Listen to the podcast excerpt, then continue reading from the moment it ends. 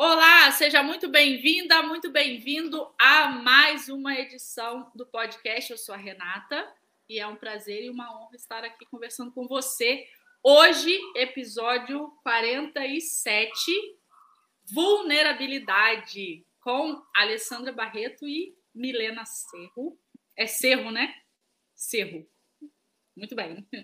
É, Alessandra Barreto, escritora, entusiasta da educação com clareza, educadora parental, assistente social, arte terapeuta, fotógrafa e sommelier de perfumes. Seja muito bem-vinda. Muito obrigada, Rê. Sempre um prazer estar com você. As nossas conversas sempre são maravilhosas. Então, assim, para onde você me convidar, para onde você me chamar, eu vou. Se tiver com a Milena, então, aí, meu bem, não tem nem como negar. Tô junto. Obrigada. Show. Milena mentora e treinadora de comunicação e coautora do livro Descubra o Elo. Seja muito bem-vinda. Obrigada, Rê. Como reforçando o que a Lê trouxe, é sempre uma alegria estar com vocês. As nossas trocas são sempre muito ricas e é muito bom poder compartilhar isso com outras pessoas, um pouquinho aí da nossa jornada. Muito bem, meninas. Hoje a gente vai conversar sobre vulnerabilidade. Eu peguei o conceito do dicionário para a gente falar o que não é primeiro, para depois a gente falar o que é. é. Porque vulnerabilidade é, um, é uma palavra antiga, já tem uma representação no cenário social, mas o que a gente vai trazer aqui hoje não é a proposta do cenário social. E o cenário social fala que vulnerabilidade é qualidade ou estado de ser exposto à possibilidade de ser atacado ou prejudicado, física ou emocionalmente. E aí até circulei o emocionalmente, porque a gente vai mais ou menos por esse, por esse caminho, né? Mas digamos assim, que ser atacado emocionalmente não é uma coisa que alguém deseja, mas enfim, a palavra vem carregada desse, desse tema. Mas a gente não vai falar da vulnerabilidade social, que seria é, as questões sociais, de dificuldades e quando a gente passa por questões financeiras ou falta de estrutura. Não é esse o caminho que a gente vai lidar aqui, até porque a gente vai fazer um vínculo com a CNV. Espero, né? Que a gente consiga fazer esse vínculo. E aí, ao longo do bate-papo, a gente vai trazendo essa ideia sobre vulnerabilidade e eu queria perguntar primeiro para vocês. Pode começar com a Milena. Como que esse tema surgiu? Qual foi a primeira primeira vez que isso tocou você nesse cenário que a gente vai conversar aqui hoje da vulnerabilidade mais do campo emocional? A primeira vez que esse tema tocou para mim foi com uma leitura da minha musa inspiradora, Brené Brown, é, eu comecei pela leitura do livro A Coragem Sem Perfeito, que chegou na minha, na minha mão de duas formas. Primeiro, eu comprei. E aí, tanto era para eu ler aquele livro, assim, era um, recado tão forte do universo, que acabou que eu fui sorteada e ganhei esse livro. E aí eu falei, tá, entendi o recado, é para eu ler esse livro. Então, a Brené Brown foi que abriu essas portas aí dessa questão da vulnerabilidade na minha vida. E para uma pessoa que era muito fechada, eu era muito tímida, muito fechada, sempre fui muito introvertida, então eu tinha essa dificuldade mesmo de me expressar sobre os meus sentimentos. E para mim a vulnerabilidade apareceu nesse contexto, né? O ser vulnerável é, não é eu abrir ali as minhas emoções e os meus sentimentos para toda e qualquer pessoa que eu conheço. Encontrei com alguém na rua, ah, vou, vou pegar e falar dos meus sentimentos. Não é o ser vulnerável com as pessoas da sua confiança. Então, é você poder ser vulnerável com a sua família, é, com um amigo, com um bom colega de trabalho ali, o que diz respeito também ao seu trabalho, mas você poder falar sobre os seus sentimentos, você poder falar sobre as suas dores, o que, que você está sentindo, a, o que está vivo dentro de você. Então, eu vejo a vulnerabilidade muito nesse sentido. É, e eu acho legal, assim, você trazer essa questão da gente pesquisar o significado no dicionário, que é uma coisa que, inclusive, a Brené fala muito, né? A gente precisa entender o significado das coisas, ter clareza do significado de cada palavra ou de cada sentimento, de cada emoção, para que a gente possa também é, lidar com isso de uma maneira melhor. Porque às vezes a gente fala que a gente está sentindo uma coisa, a gente está sentindo outra completamente diferente. Então, ter essa clareza é muito importante. Então, esse foi o meu primeiro contato aí com a vulnerabilidade, e eu gosto muito do que a Brené traz, que é o quanto que a vulnerabilidade nos conecta. Eu, como entusiasta das relações humanas, de entender como que a gente se relaciona, por que, que a gente se relaciona da forma como a gente se relaciona, por que, que a gente se comunica da forma como a gente se comunica, eu acredito muito nisso, né? Que essa vulnerabilidade conecta. Quantas vezes, quando eu, eu me abri, eu expus ali um sentimento para uma amiga, por exemplo, eu escutei de volta, puxa, eu me sinto exatamente assim. E o quanto que a gente se sente acolhida, o quanto que a gente se sente pertencente quando isso acontece, né? Perfeito. Ale, e para tu, vulnerabilidade, como que é isso? Onde que toca isso daí? Nossa, toca fundo, né? Enquanto a Milena falava aqui, eu ia pensando, né, como que chegou até mim. Eu acho que o meu processo é o inverso, né? Eu fui sentindo para depois entender que isso tinha um nome, que tinha alguém que pesquisava sobre isso. Então, olhando para a minha vida, né, ter feito 40 no passado, uma coisa que mexeu positivamente comigo, e olhando, acho que eu sempre experimentei muito a minha vulnerabilidade, mas de um ponto muito de solidão né, de um lugar muito ali de, de solitude. Já na vida adulta, eu acho que isso se materializou quando eu fiquei grávida, que foi uma gravidez não planejada e um relacionamento que teoricamente era para ter acabado, porque era um noivado que havia sido rompido, e aí eu me vejo nessa situação. Então, eu vivenciei toda essa questão de me ver grávida, de me ver na situação e ali precisar me reinventar. E ali eu considero que foi quando eu comecei olhando para dentro, olhando para mim. Toda essa trajetória, fiz terapia depois que meu filho nasceu, mas um marco mesmo, acho né, eu costumo pensar que são pontos que vão se ligando. Então, o ponto se liga e dá um salto quando chega a pandemia em 2020 mesmo, que é ali que eu entro num processo de entender aí que eu vou conhecer Brené Brown, que eu vou conhecer a comunicação não violenta conceitualmente e na prática até então. Ah, que legal, comunicação não violenta, né? Eu sou super da paz, uma pessoa do bem, né? E aí, com estudo, aprofundamento, então eu vou chegar realmente no conceito de vulnerabilidade, como essa vulnerabilidade nos conecta, que eu acho que isso é o mais fantástico, descobrir que os nossos grupos, na verdade, eles são formados pelas dores que a gente compartilha. Então, não é aquele grupo do que chegou em primeiro lugar, o grupo dos vencedores. O que conecta os seres humanos são essas dores comuns, que são genuinamente humanas, os medos, a solidão que a gente sente, essa fragilidade e, principalmente, essa sensação palpável de que a gente não tem controle sobre nada. Então, acho que a pandemia ela faz essa revolução e faz essa revolução na Alessandra mesmo, que encara mesmo essa, vamos estudar, vamos conhecer, e aí é quando eu consigo nomear tudo aquilo que eu sentia, tudo aquilo da adolescência, daquele sentimento de ser estranha, da solidão, de achar que, né, igual a música do Legião Urbana, que era minha música, tenho quase certeza que eu não sou daqui. E, por fim, a gente consegue, né, chegar nesse estágio aqui dessa conversa nossa, de com esse olhar, né, é, dessa vulnerabilidade como algo genuinamente humano e que não afasta do outro, pelo contrário, me aproxima, me faz enxergar a mim e enxergar o outro. Eu separei três Cs para a gente falar da vulnerabilidade. E aí o primeiro C é a conexão, que eu é, imaginei que a gente fosse é, abrir realmente é, o tema com a palavra conexão. E quando você fala de dor, eu me lembro do curso de filosofia que finalmente eu entrei, consegui, você, vou ter certificado, sabe? Assim, é 2023 é um marco na minha vida porque eu consegui muitas coisas, iniciei muitos projetos e estou muito feliz com isso. E na última aula a gente falava sobre dor e sofrimento. E aí eu, essa cabeça que não para um minuto, está sempre refletindo sobre os temas eu levantei uma questão na sala é, com a professora. E se a gente conseguisse separar a dor do sofrimento?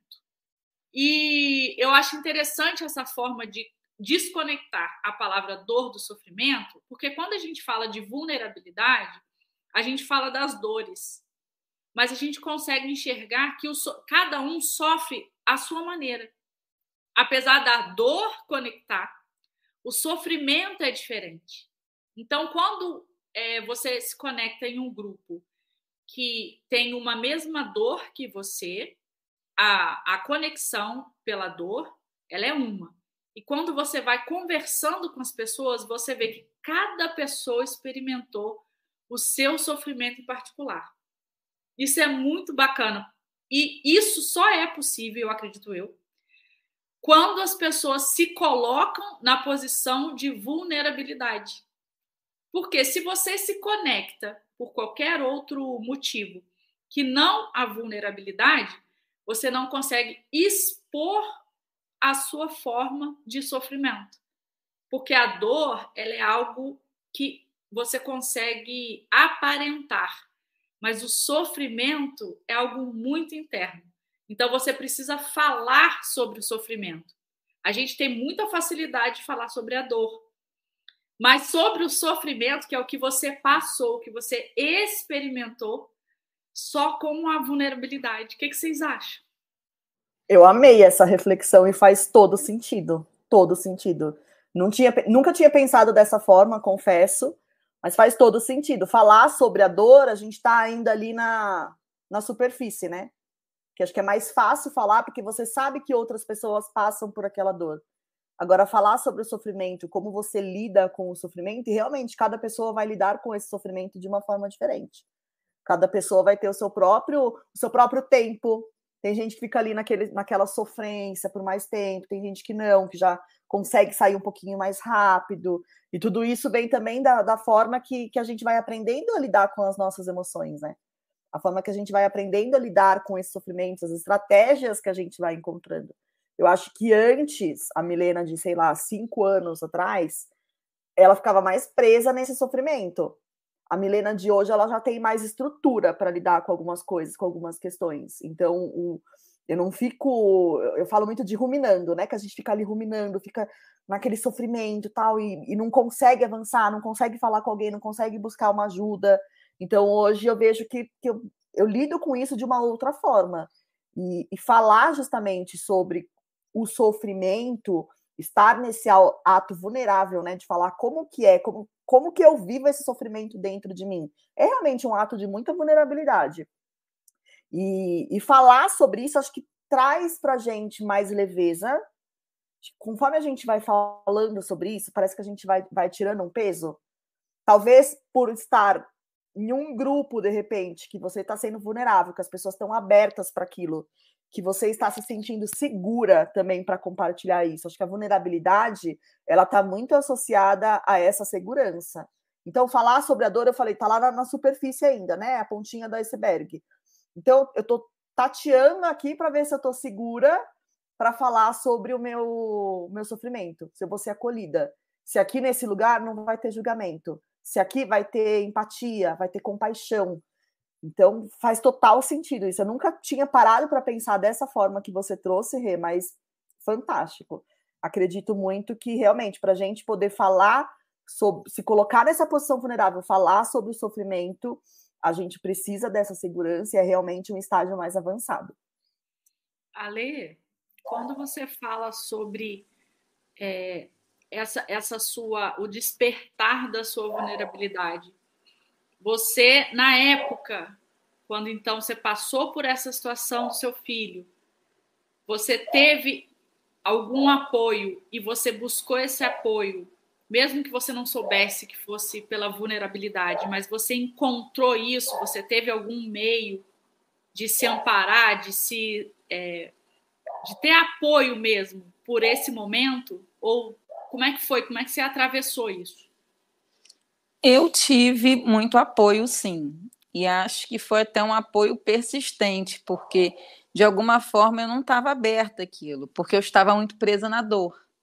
Eu não tinha conseguido avançar ainda nessa questão do sofrimento, mas eu tive pessoas perto de mim, pessoas que, que estavam ali de fato por mim, para mim, é, tentando que eu enxergasse alguma coisa boa. Lógico que era nesse sentido né, de amizade, de te incentivar, mas naquele momento era exatamente o que eu precisava, que alguém me dissesse que vai dar certo.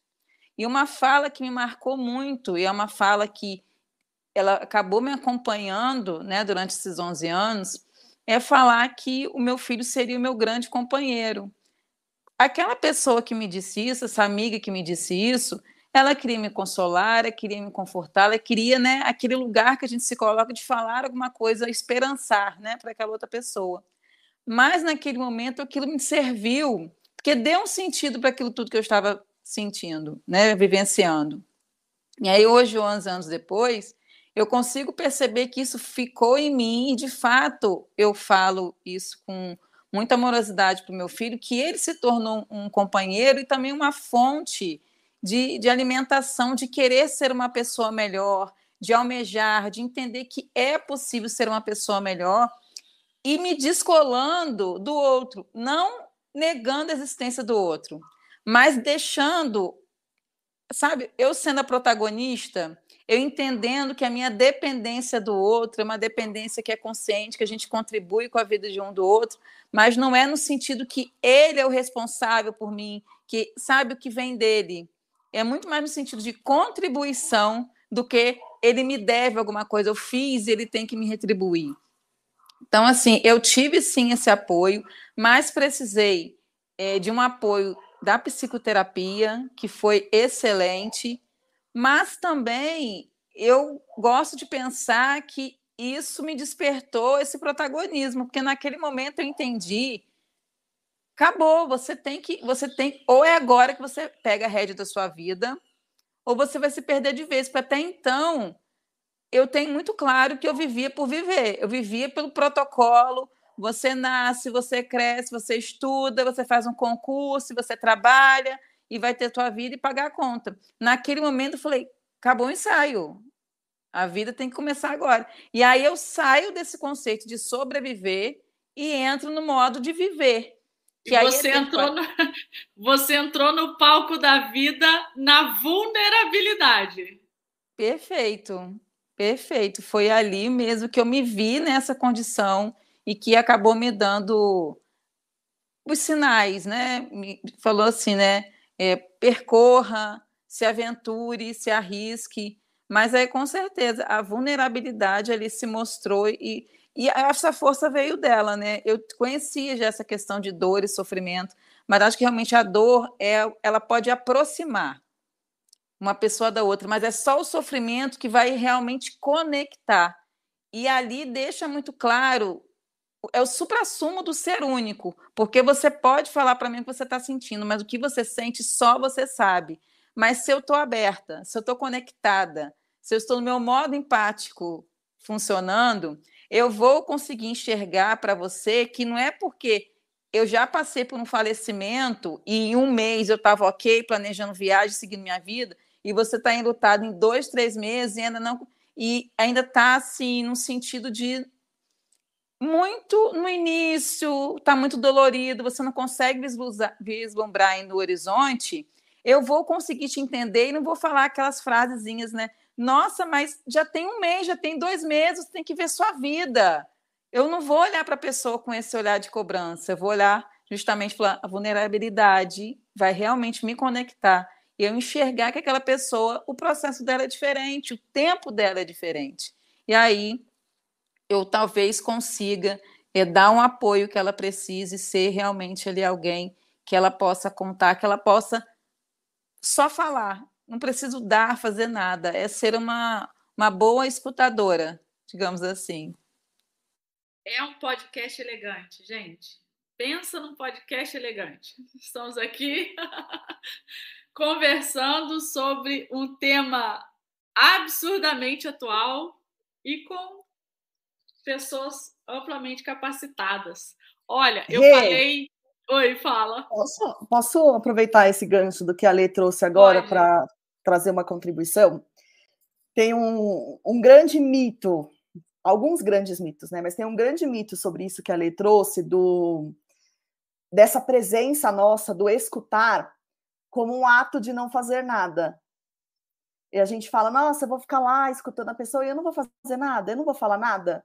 A gente acha que o, o, o ato de estar ali presente para escutar aquela pessoa é igual a nada. Só que na verdade é igual a tudo.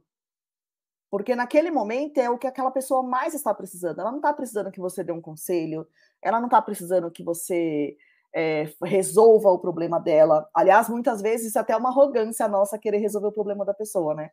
E a gente tem isso, mas na verdade a gente está tentando facilitar a nossa vida. Como que eu saio daqui? Porque essa pessoa tá. Quando a, a outra pessoa está vulnerável, nós ficamos vulneráveis junto. Que como que eu saio dessa situação? Não, eu não sei lidar com esse sofrimento dessa pessoa, então deixa eu resolver o problema dela, porque aí eu saio daqui. Só que, na verdade, essa pessoa não precisa disso, ela precisa, assim, presença. Que você esteja ali, que você escute. E se você parar para perguntar para as pessoas, quando alguém estiver desabafando com você, você parar e perguntar assim: o que, que você precisa? Nada. Eu só preciso que você me escute.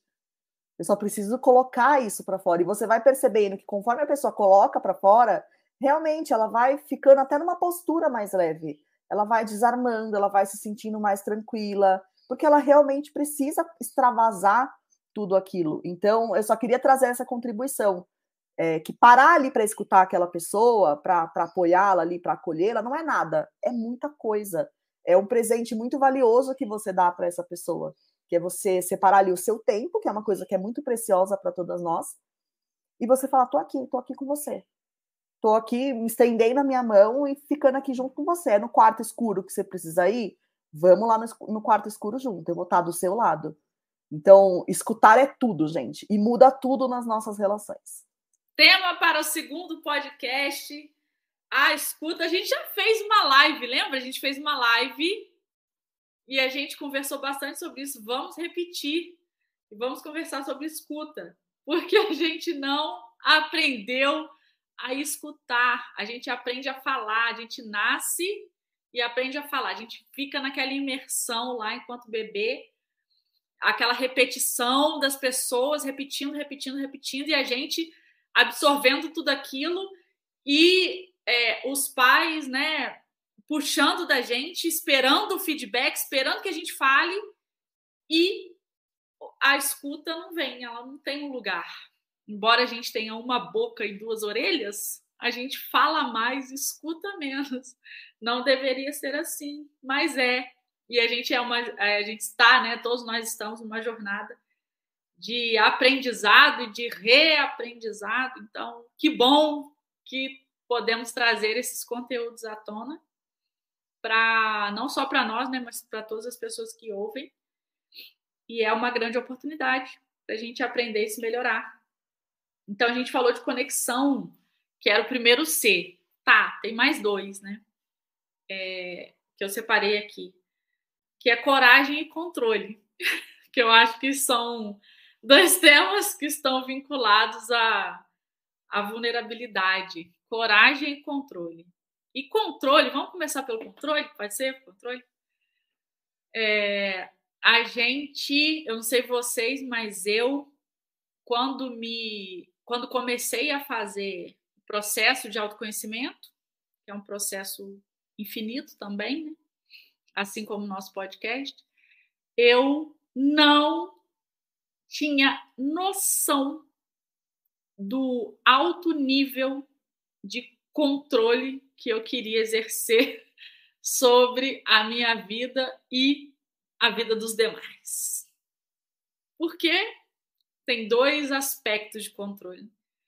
O controle sobre a nossa vida e as nossas ações e o que as nossas ações promovem na nossa vida e o que isso reverbera no outro.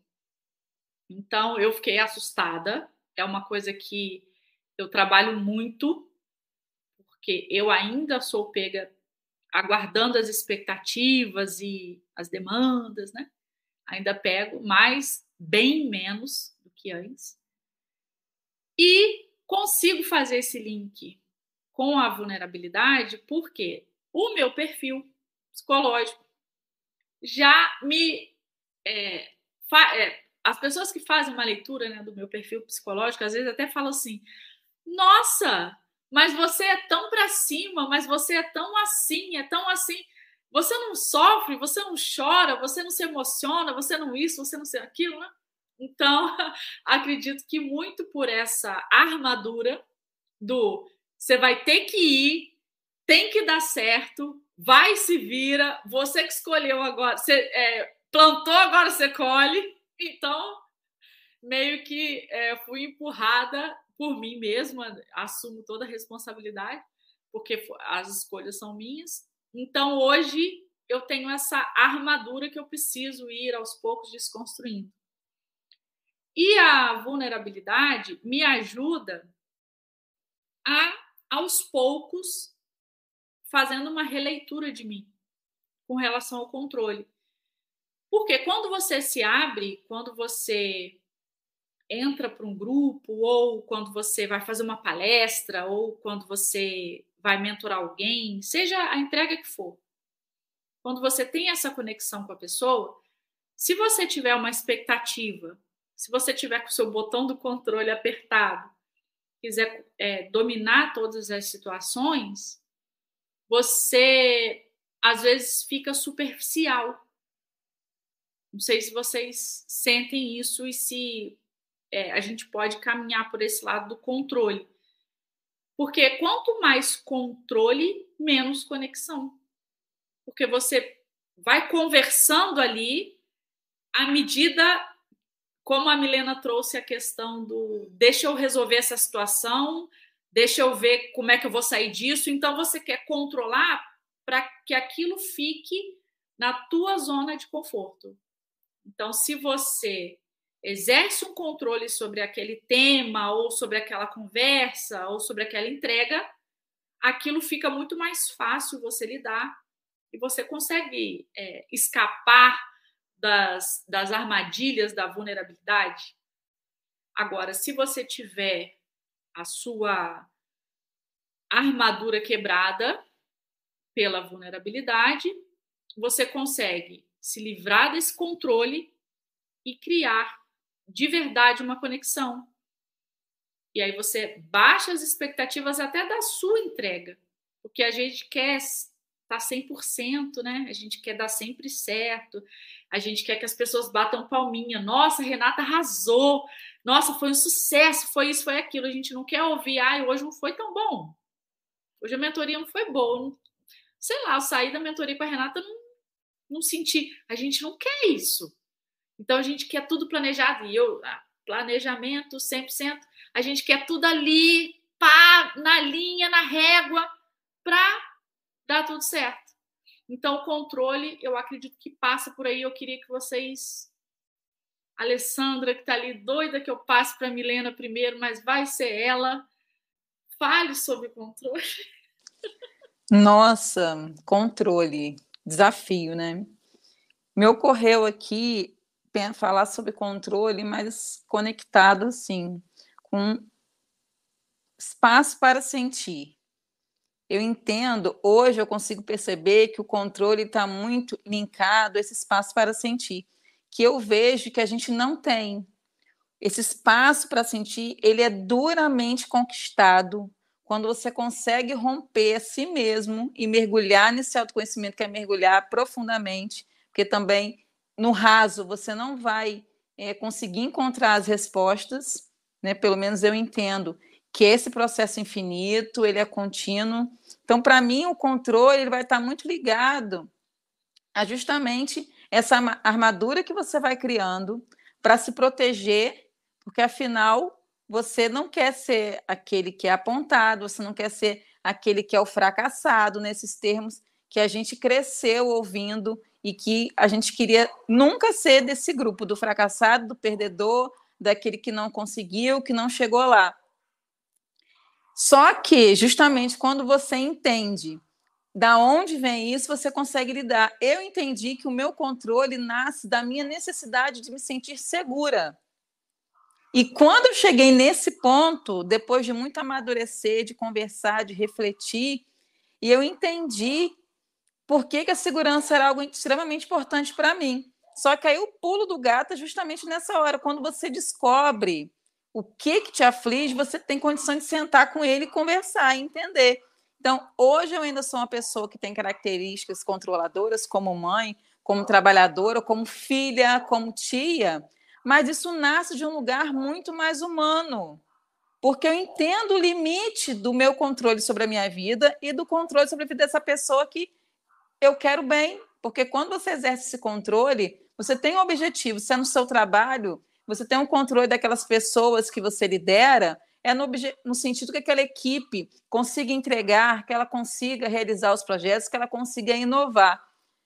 Só que se eu ficar só nessa questão do controle pelo controle, porque eu não vou conseguir lidar com uma planilha que não foi enviada no prazo, com a palestra que era de uma hora, acabou sendo uma hora e meia, com uma crítica que veio até mim, não era, poxa, eu fiquei uma semana preparando esse material e quando fiz a apresentação, ninguém prestou atenção, depois as pessoas fizeram avaliação de reação e a nota foi péssima. Se eu não tiver claro onde está o controle, se eu não soltar a paçoca na hora certa, termo que aprendi com a Milena, isso vai me deixar sempre nesse lugar de dor, vai me deixar sempre nesse lugar solitário, desse lugar de, de, de controle, mas desse controle nocivo. Né? Estou até criando um termo aqui, mas esse controle que me afasta, que não me conecta genuinamente com o outro, mas tudo é um processo. E para mim, a comunicação não violenta trouxe muito clara a questão da escolha. Onde nasce a minha escolha, até quando eu posso negociar a minha escolha. Então, a partir do momento que eu saio desse campo do tenho que e vou para o campo do eu escolho, isso me traz outro olhar, me traz uma leveza. Não tira a dificuldade, não tira o desafio, mas eu estou num lugar diferente e aí eu consigo agir de uma forma diferente. Isso não tem nada a ver com virar uma pessoa passiva, pelo contrário. Isso deixa você extremamente consciente da sua vida, das suas ações, das ações das outras pessoas. Quanto mais consciência, mais capacidade eu tenho de enxergar aquela situação e conseguir pensar para agir e não apenas reagir quando algo sai daquilo que eu determinei, daquilo que eu conceituei como controle na minha vida e nas minhas relações. Meu Deus. A gente eu falei para vocês que o negócio aqui é alto nível a gente vira um ET quando a gente resolve dar esse passo de se libertar, de sair da caixa. Porque 95% da população está na caixa. Os 5% que resolvem parar e olhar, isso não é da minha conta, até aqui sou eu e daqui para lá é o outro. Ué, mas você não vai reagir? Ué, mas você não vai fazer nada? você não vai tomar uma atitude? Aí você vira um ET, porque existe um, um 95% te jogando para você continuar com aquela replicação das reações sociais. E aí, quando você resolve subir no banquinho, fala assim: opa, peraí, não é por aí, né? Então, eu, eu tenho essa escolha, eu posso escolher diferente. E a gente realmente vira um ET. Milena, que anotou 540 coisas ali para falar, pode. Que eu sei que ela anotou. Gente, esse é um ótimo truque para a gente fazer a escuta ativa. Eu tô aqui, ó, também. Você acha se, eu não, se eu não anoto as coisas, eu vou ficar com aquilo ali na minha cabeça e eu não vou prestar atenção no que os outros estão falando. Então, já fica aí uma dica de ouro para vocês. Vão anotando, porque aí vocês conseguem continuar concentrados no que o outro está falando. Eu acho que essa questão do controle Rê, tem muito, muito a ver com a questão que você trouxe do sofrimento. A gente fica tanto tentando controlar o incontrolável que a gente sofre. Por quê? As decisões da Renata, as decisões da Alê, eu não consigo controlar. É da vida delas. Elas vão ter as atitudes, as escolhas delas. E quando eu fico nessa de eu quero controlar e eu quero ditar como que a Rê tem que viver a vida dela ou como que a Lê tem que viver a vida dela, eu vou entrar em sofrimento porque elas dificilmente vão atender as minhas expectativas. E nem é função delas atender as minhas expectativas. Eu posso até comunicar em uma relação, na nossa relação de amizade, posso falar, ei, poxa, eu quero ser tratada dessa forma, eu tenho essa expectativa que você faça tal coisa por mim. Só que ela não é obrigada a atender as minhas expectativas. Ela pode atender se isso tiver alinhado aí às necessidades dela também, aos valores de vida dela, para a gente se encontrar ali no meio do caminho. Mas ela não é obrigada. E isso é uma coisa que veio muito para mim a partir da comunicação não violenta. Tudo isso que a Ale trouxe é um conhecimento que vem da comunicação não violenta, da gente entender as nossas necessidades. Só quando eu entendo por quê, qual que é a razão de ser do meu controle, e eu gosto muito de, eu sou muito entusiasta de entender o porquê das coisas. Porque quando eu entendo por que, que eu estou tentando controlar tudo e todos à minha volta, é que eu consigo ter outras estratégias para lidar com isso. Quando eu dou o nome certo para as coisas, que nem a Lê falou, é uma questão de eu me sentir segura. Só existe essa forma de eu me sentir segura? Não, existem milhares de outras formas. Eu posso ser criativo pra caramba para encontrar outras formas. Então, às vezes, a gente fica muito preso na nossa necessidade porque a gente não dá nome para isso. Eu estou presa ali no controle porque eu ainda não entendi por que, que eu tento controlar tudo. Porque eu estou seguindo um padrão. Um padrão que eu aprendi lá na minha infância. Que é aquela coisa da gente tá muito, a gente aprende muito a, a fazer. A gente está muito ligado na ação e a gente não aprende a ser. E nesse não aprende a ser, a gente não cria também a nossa confiança interior. E essa nossa confiança interior, ela é muito necessária para que a gente confie no fluxo da vida, na impermanência das coisas. Para que a gente solte a paçoca, como a Lê trouxe, e confie que, cara, melhor vai acontecer. Eu estou aqui presente, ó, toda mentoria que eu dou, presente. Dois pés aterrados no chão, eu fico descalça para dar mentoria. Por quê? Que é para eu confiar, eu confio no invisível. Então, às vezes eu programo toda uma coisa, a pessoa chega ali e traz outras coisas. Eu, eu, eu tô com a minha escuta aqui atenta, falo, não é esse caminho que eu preciso seguir. E eu confio, eu confio muito na minha intuição. Às vezes eu falo uma coisa, a pessoa fala assim, mas como, como você sabia que eu ia falar disso? Você sabia que era disso que eu precisava? Cara, é confiar, é você estar tá presente ali, você confiar. É, é, é a confiança interior, é você confiar em você, que você tem os recursos necessários para lidar com aquela situação e confiar no invisível. O que aparecer aqui, e cada mentoria Rei, Ale, que estão nessa trajetória, e outras pessoas que talvez estejam escutando a gente também estão nisso, é uma surpresa. Não dá para a gente saber que caminho que vai percorrer, o que, que vai acontecer. Ah, e se eu fizer isso, a pessoa se emocionar? E se eu fizer isso, a pessoa não gostar? E, e vão ter situações, e eu fui aprendendo isso na minha jornada, vão ter situações que a pessoa não vai gostar. E não significa que eu não dei o meu melhor. Não significa que eu não estava presente ali para ela ou que eu não sou capaz de fazer o meu trabalho muito bem feito significa que naquele momento ela não estava disponível, ela não estava preparada para receber aquilo. Mas pode ser que daqui um ano, e isso já, já aconteceu comigo, de ter gente que ali na mentoria não, não se entregou, não foi, estava truncado, e depois de um ano voltou para falar, cara, agora faz sentido aquilo que você me falou. Porque ela precisou vivenciar mais coisas. Então é, é a gente ter essa confiança interior muito forte, que é um fruto do autoconhecimento, e essa confiança no, no invisível, eu falo, o invisível para mim é o universo. Essa confiança no universo, que ele vai me prover a sabedoria para eu lidar com, com, aquela situação conforme ela acontece. E isso só acontece quando a gente está presente. É, se a gente parar para observar a natureza, tudo na natureza tem um canal.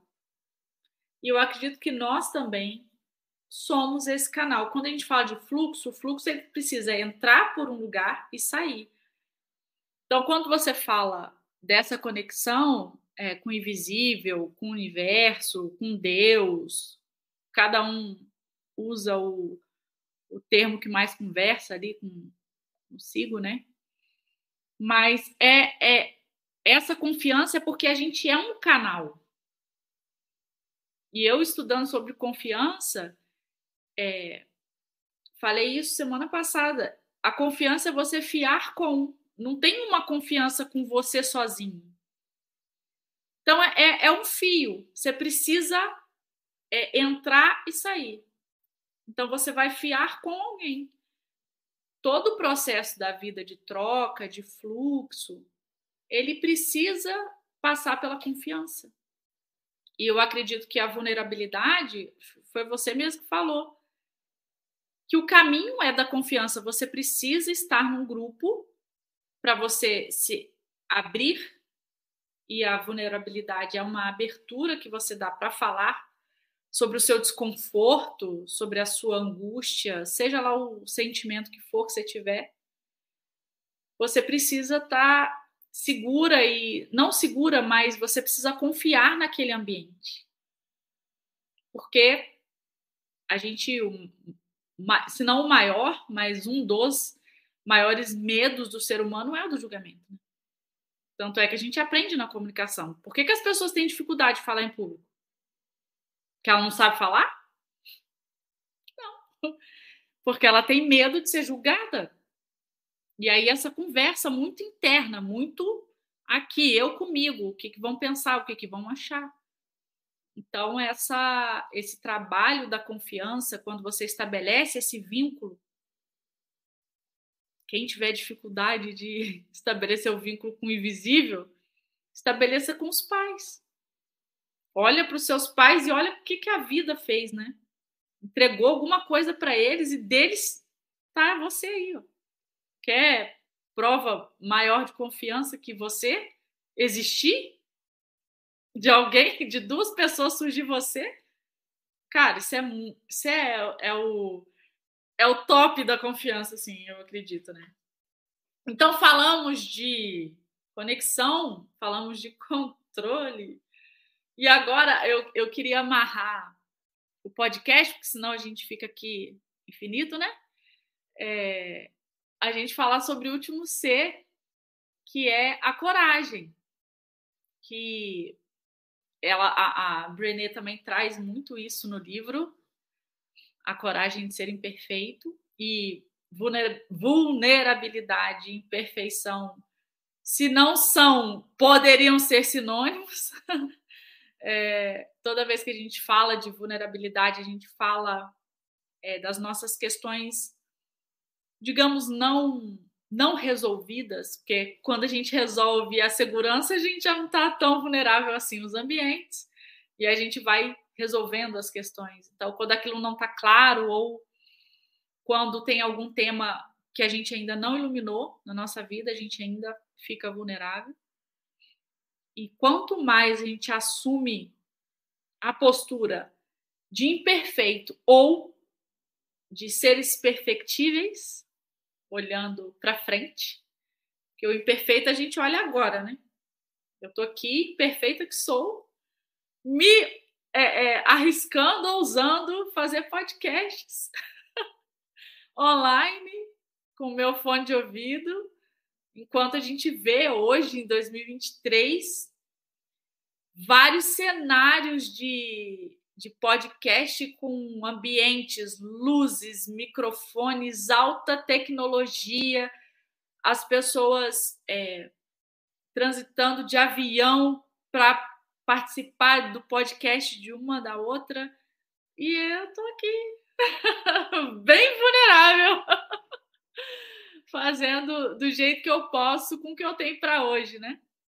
Então eu digo que é uma coragem. É um projeto antigo, porque realmente é algo que eu gosto e que eu acredito que, que é uma via de entrega muito poderosa. Então estou é, praticando a coragem de ser imperfeita. Então hoje eu estou aqui imperfeita, mas se eu olhar para frente, eu consigo ver um caminho de perfeição. Só que a gente só consegue ver o que a gente vai ser se a gente assume o que a gente é. Porque se eu não enxergo a minha imperfeição, eu não vou me conectar, eu vou buscar lá os microfones altamente tecnológicos e pode ser que eu não faça o podcast, porque hoje eu não tenho condições de ter essa estrutura para fazer. Mas a bagagem que eu tenho hoje já me permite fazer com aquilo que eu tenho. Então, a imperfeição e a coragem, acredito muito, que seja você olhar para você, usar o que você tem hoje, mas também olhar para frente e ver a jornada que você tem condições e que você vai fazer. Porque se você não parar, é lá que você vai chegar. Então vamos abordar um pouquinho de, de coragem e eu queria que vocês trouxessem os elementos da comunicação não violenta porque a coragem é o tema também. É daqueles temas que a gente precisa estudar a raiz da palavra, né? Aquela coisa toda, porque. Então, vamos lá, vamos, vamos falar sobre isso? Bora! A Lê ficou fazendo uma carinha ali de tipo, hum, será que eu vou? Será que eu não vou? Peguei a bola. Vamos lá. É, você falou da, da Brené, eu vou ser obrigada a, a trazer a Brené aqui novamente para a conversa. Porque inclusive, dela... inclusive, se ela estiver ouvindo esse podcast, eu ainda não estou com o meu inglês na ponta da língua, mas se alguém estiver ouvindo, tiver o contato dela, me manda no WhatsApp. Me manda que eu sou dessas, que eu, eu gravo um áudio e convido a Brené para vir aqui. Maravilhoso. Você foi falando aí do podcast, que as pessoas viajam tal. Eu já estava aqui pensando. O dia que a gente vai estar tá pegando um avião para ir para Portugal gravar um podcast com Renata. Olha só, atravessando o oceano para gravar esse podcast. É, mas trazendo aí essa questão da Brené, em um dos livros dela, não vou me lembrar qual agora, talvez seja em todos, talvez seja em um em particular, ela traz essa coisa da coragem com o significado da palavra e ela traz isso como agir com o coração. E eu gosto muito dessa definição que ela trouxe, porque eu sinto que falta muito isso nas nossas relações, falta muito essa coisa do nosso coração, da gente falar com o nosso coração, da gente se conectar com o nosso coração e com a nossa alma. Acho que muitas relações elas ficam ali no, no superficial, sabe? A gente fica ali naquela, nessa coisa do controle, do tentando controlar, das expectativas que a gente tem, a gente não se coloca de fato, e aí vem essa vulnerabilidade junto. A gente está inteira ali, a gente está com alma, a gente está com coração, a gente está com tudo, a gente tirar essa armadura e deixar as pessoas verem como nós somos imperfeitos. E eu falo muito isso, eu falo assim, nós somos seres humanos reais e imperfeitos, todos nós. Todos nós. E isso facilita um pouquinho essa abertura de falar, tá bom, posso deixar as pessoas me verem aqui sem essa armadura. Posso ir me desfazendo dessa armadura aos poucos. Porque isso é a coragem para mim, é, é, é, esse agir com o coração, é esse agir com a alma, esse falar com o coração. Exige uma boa dose de coragem a gente tirar as nossas armaduras, a gente é, se permitir ser imperfeito. Outro dia eu estava falando com o meu terapeuta, eu estava querendo fazer uma coisa, e eu falei, mas poxa, e se der errado? Que tem muito a ver com medo de falar em público, né? Porque o medo de fal falar em público, ele está muito relacionado ao medo de falhar em público das pessoas verem a gente falhando em público. E aí eu falei, mas poxa, se, se não der certo, sabe? Se eu lançar esse curso aqui e não der certo. Aí ele falou assim para mim, Milena, e se a fulana, ele pegou uma referência para mim. E se a fulana abrir lá uma mentoria ou abrir um curso e ela não vender nada? Vai mudar a sua visão em relação a ela? E aí eu falei, cara, que chinelada na cara. Que voadora no peito, porque não vai mudar. Porque o que eu já tirei de valor, o que eu já aprendi com ela, não vai mudar essa minha visão porque o negócio dela não deu certo. Então, as pessoas também não vão deixar de gostar de você ou vão te apreciar menos porque você tentou uma coisa que não deu certo. A Rê aqui, pô, deu, foi, fez o podcast, mas não deu certo. Deu tudo errado. Não é o caso. Mas vamos supor, deu tudo errado. Não vai mudar a minha visão em relação a Rê não vou deixar de ver o valor, enxergar o valor que a Renata tem, o quanto que a Renata é boa no que ela faz por coisa de uma coisa pontual. E muitas vezes a gente maximiza isso, né? Se alguém me vê falhando, isso significa que eu não vou ser aceita, significa que eu não vou pertencer a lugar nenhum. E não, você vai continuar tendo valor mesmo falhando. E é, é isso, independente do que você faça, você continua tendo valor, você continua sendo digna de amor, de afeto e de carinho. E é, acho que, que isso traz um pouquinho, embasa um pouquinho a nossa coragem de agir, a nossa coragem de arriscar, de dar a nossa cara a tapa, esse entendimento. Independente do que você fizer, se der errado, se você falhar, se alguma coisa não sair como você esperava, você tem valor. É o, o, o você falou de olhar um pouquinho para frente, né? Eu falo do olhar para trás também e ver o quanto que você progrediu, toda a jornada que você já percorreu. E perceber que mesmo sendo imperfeita, olha quanta coisa que você conseguiu construir. Então eu vejo a coragem um pouquinho aí dessa forma e da gente ter esse entendimento de que sim, nós temos valor, nós somos dignas de amor, de afeto, de carinho, de pertencimento. Isso traz um pouquinho dessa coragem para gente. Eu lembrei agora é, do livro que eu não dei conta de fazer a resenha, do Cavaleiro Preso na Armadura. Porque, gente, aquele livro, eu ia lendo, eu ia chorando junto com o Cavaleiro, porque é algo surreal o que aquele autor conseguiu fazer nos capítulos daquele livro. É assim, é impressionante. Não vou nem ficar falando muito do livro. É... Ale, vai lá. É, conecta aí com a sua coragem. Vamos lá. Gente, eu estava aqui na ponta da língua e pensando em Renata, vem, bota o livro e a pessoa. Então, coragem, né, Sana? Coragem. Então, assim, agir com coração. Fiquei pensando aqui, agir com coração, que, que isso seria, né? Acho que é quando você consegue agir de forma a se respeitar. Porque culturalmente a gente não foi educado para se respeitar. A gente foi educado a olhar para fora, a tomar cuidado com o que você causa no outro, né? Não chora porque mamãe fica triste.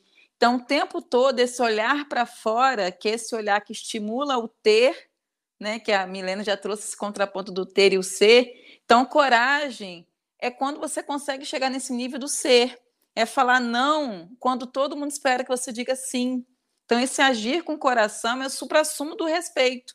É quando você chega num estágio que não é um estágio sentido de lugar, não é um pódio, não é uma medalha que você vai ganhar, mas é uma maturidade que vem com essa consciência de eu sou imperfeito e tá tudo bem. Eu saio daquela busca louca, desenfreada de ser a primeira, de ser a grande, a que revolucionária que vai escrever o, o livro mais inédito do mundo.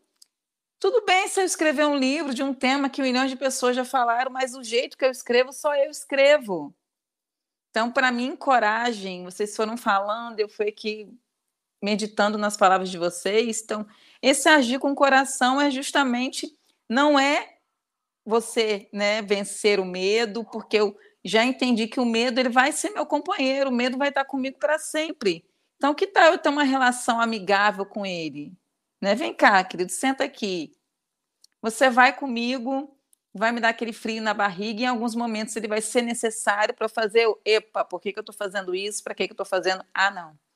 É porque está conectado com a minha necessidade, atende aos meus anseios, então vamos continuar. Então, essa coragem nasce desse lugar de fugir desse ter, entendê-lo como uma consequência mas se eu coloco esse ser em primeiro lugar, eu consigo olhar para as pessoas de uma forma muito mais compassiva e olho para mim, eu me acolho, eu me aceito, eu deixo de pensar nessa pessoa que eu devia ser para aceitar a pessoa que eu realmente sou, sem ficar nessa posição de eu nascer assim você sempre assim.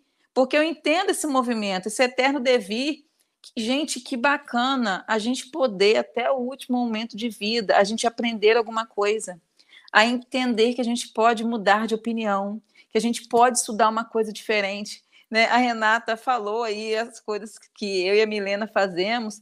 Quantas coisas a gente já fez, quantas coisas a gente ainda pode fazer.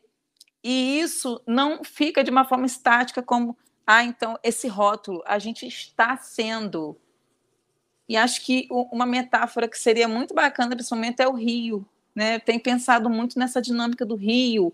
Então, essa fluidez, mas é um, ele vai para um lugar e vai para outro lugar, mas ele percorre caminhos, são processos, coisas que a gente vai experimentando. Então, que bom a gente poder sair dessa questão estática, tá? a comunicação não violenta, ela justamente essa não é uma comunicação estática, a comunicação não violenta ela propõe essa comunicação fluida, essa comunicação que entende esse movimento natural da nossa vida. Então, que bom a gente poder se transformar, se modificar, principalmente trocar de opinião, né?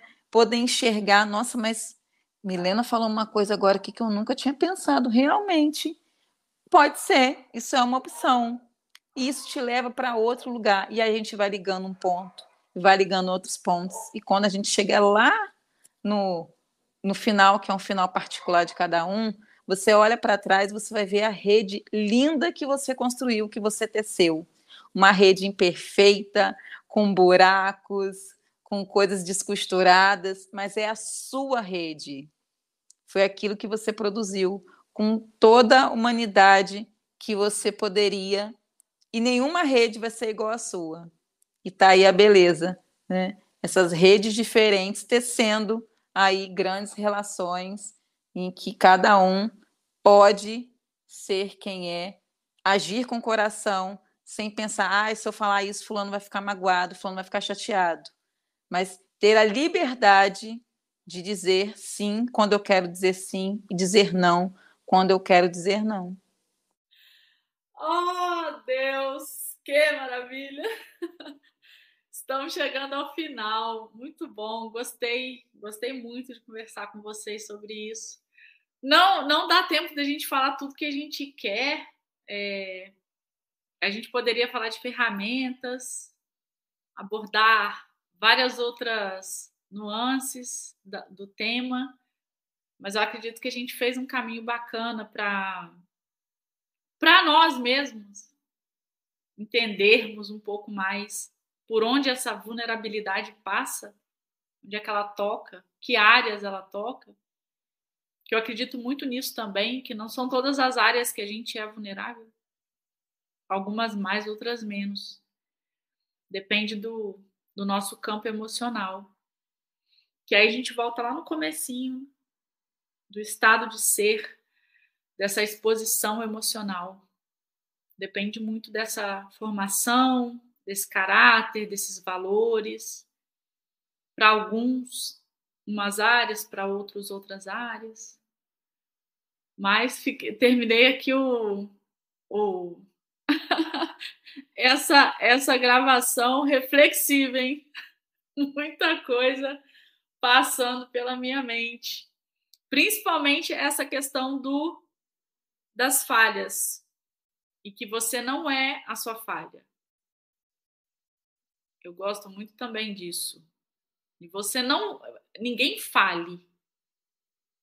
Tem muita gente que fala: ah, eu tive uma empresa e fa eu fali. Você não faliu. Você não faliu. Ninguém fale. Só não deu certo aquilo. E se algo faliu, foi o negócio, não você. Isso é muito importante. Desvincular você do que você entrega, porque você não vai falir nunca. Não vai, não tem como.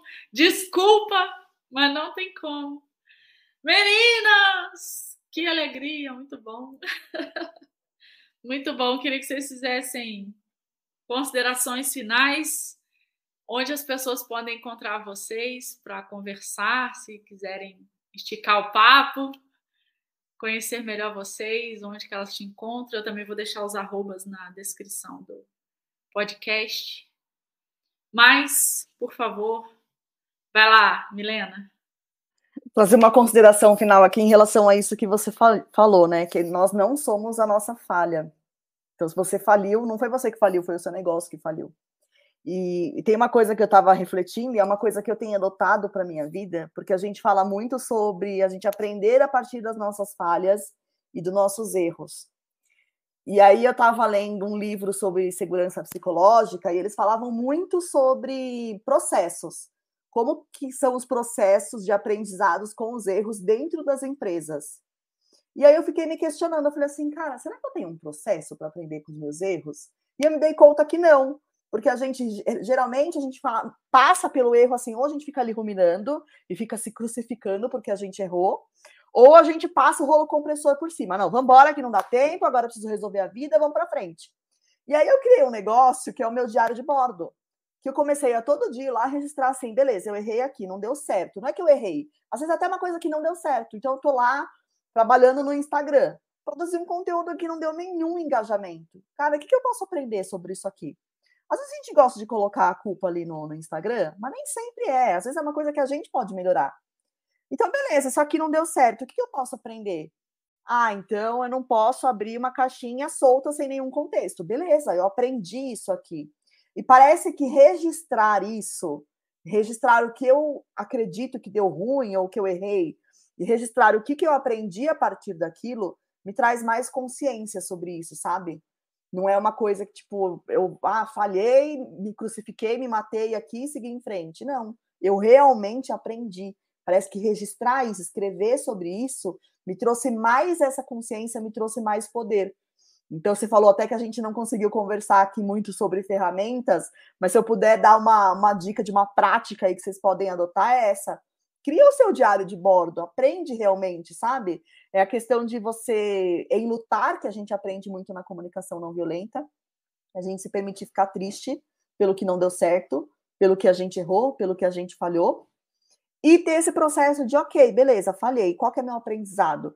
Porque acho que só assim a gente realmente sai desse ciclo de repetir às vezes o, o mesmo erro. Quando a gente para para aprender com ele, realmente aprender. Fiquei triste, poxa vida, errei, que droga. Como a gente falaria para um amigo.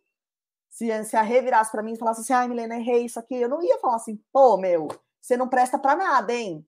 Que é o que a gente faz com a gente. Nossa senhora, nunca faço nada certo. Eu jamais falaria isso para uma amiga minha. Por que, que eu falo para mim? Então é esse se tratar com compaixão, falar, poxa, quão humano de mim cometer essa falha. É eu me abraçar e falar, ok, mas o que, que eu aprendi aqui? Como que eu vou testar isso aqui da próxima vez? E aí a gente entra numa mentalidade de teste mesmo. Foi só uma, um teste, uma coisa que eu testei e não deu certo. E tem milhares de outras formas de eu fazer isso aqui de uma forma diferente. Então, era uma última contribuição que eu queria trazer aqui. E para quem quiser, você falou que você vai deixar o arroba, mas vou falar aqui também. É, no Instagram eu tô lá no arroba por Milena Cerro, todos os dias trazendo aí conteúdos para a gente descomplicar as nossas conversas e as nossas relações. Obrigada pelo convite, Rê. Gente, que manhã, hein? Não imaginei que seria diferente, porque nós três juntas, eu sinto sempre, né, que o rio flui com a beleza. Amo estar com vocês aprender com vocês. Então, já adianto aqui meu agradecimento a Rê por essa ideia maravilhosa de ter tido a coragem de criar esse podcast, ainda mais ter essa topado, né, de ser uma conversa três. Então, isso me deixa muito feliz de estar participando disso.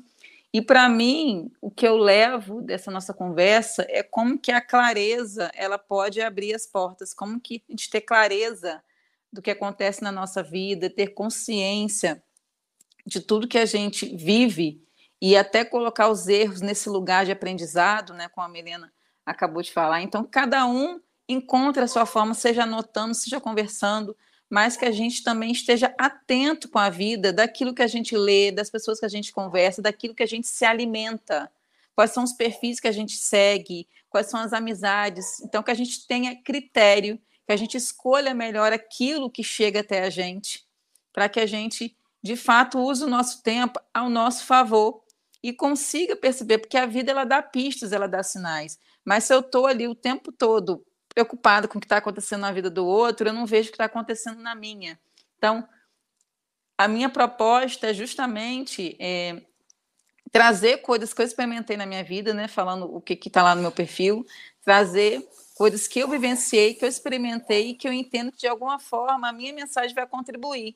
Então, eu criei esse termo né, de educar com clareza, mas no sentido que para educar com clareza, eu preciso encontrar essa clareza, que vai vir dessa maturidade, dessa consciência, de eu me empenhar em saber quem eu sou, que quanto mais claro eu tiver quais são os meus limites, menos eu vou cobrar do meu filho, porque eu vou conseguir ter uma relação com ele muito mais humana, muito mais de olhar e ver quem é o meu filho. Ah, mas que estranho, como é que você, a mãe, não sabe quem é o seu filho? Se a gente não sabe quem é a gente mesmo, como que a gente vai garantir que a gente consegue o outro mesmo, que a gente conhece o outro, perdão, mesmo, sendo o nosso filho? Então, lá eu vou conversar coisas da comunicação não violenta na prática, na nossa vida, falar sobre livros, que é a minha paixão, então dar a dica de como esse hábito da leitura pode chegar né, na nossa vida, se instalar e também como os filhos, e botar lá como arroba ale, underline, B, Barreto, né, a letrinha B, depois o sobrenome Barreto, e lá a gente pode conversar e continuar, eu amo conversar, então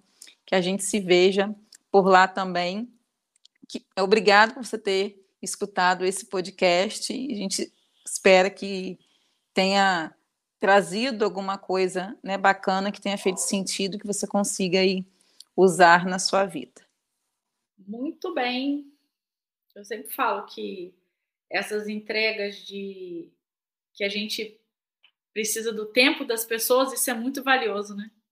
A pessoa parar para ouvir ou parar para assistir é algo que realmente não dá para entregar qualquer coisa. Então, eu acho que vai ser difícil superar. Vai ser difícil superar esse podcast. Aguardem os próximos. Vamos ver se terá um podcast tão elegante quanto o nosso sobre vulnerabilidade. Obrigada, meninas. Elas estão ali rindo. Obrigada, meninas, por essa entrega. Realmente foi muito bacana. Eu saio daqui mais uma vez reflexiva, com muitas questões para alinhar agora. A partir disso, eu acredito que esse é, é, é a, essa é a essência. A gente sair daqui com coisas a fazer. Que isso provoque em nós sentimentos estranhos, que a gente é, se descubra ainda com áreas a resolver, a pensar. Muito bom, muito bom. Eu agradeço você que ouviu esse podcast, episódio 47, sobre vulnerabilidade, com a presença da Lei da Milena. Muito bom estar aqui. Como eu sempre digo, é um prazer, uma honra falar com você que nos ouve. Então, assim a gente fica até o nosso próximo podcast. Muito obrigada.